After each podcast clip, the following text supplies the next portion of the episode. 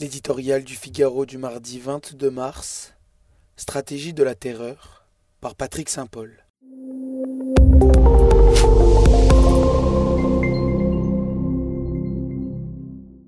Opération Z, c'est le nom donné par l'état-major russe à la guerre de Vladimir Poutine en Ukraine. Z comme zéro but de guerre atteint en un mois de conflit.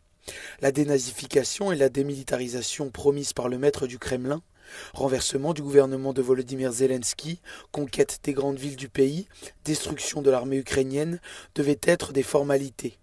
Ce sont des objectifs de plus en plus lointains. En lieu et place des fleurs promises par leur président, les soldats russes ont été accueillis par des cocktails Molotov et une résistance acharnée. Mais chaque jour, la frustration de Poutine se fait plus menaçante pour les populations civiles en Ukraine, car il a repris en main l'arme qu'il maîtrise le mieux celle de la terreur.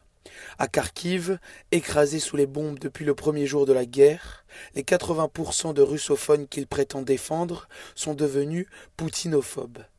Les forces russes ont réduit Mariupol à un amas de ruines, de sang et de larmes. Sans réussir à vaincre son esprit de résistance, Kiev résiste, elle aussi, au coup de boutoir russe. Jusqu'à quand? L'Occident s'offusque des crimes de guerre, à juste raison.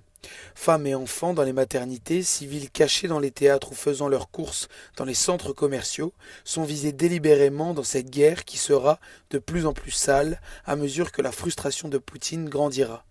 Assiéger les villes pour les transformer en enfer sur terre et annihiler toute volonté de résistance dans son esprit, la stratégie de la terreur a fait ses preuves à Grosny ou à Alep. Mais Kiev est quatre fois plus vaste que Grosny. C'est une capitale européenne et, à ce titre, sa destruction pourrait devenir une ligne rouge pour les Occidentaux au même titre que l'usage d'armes chimiques ou nucléaires.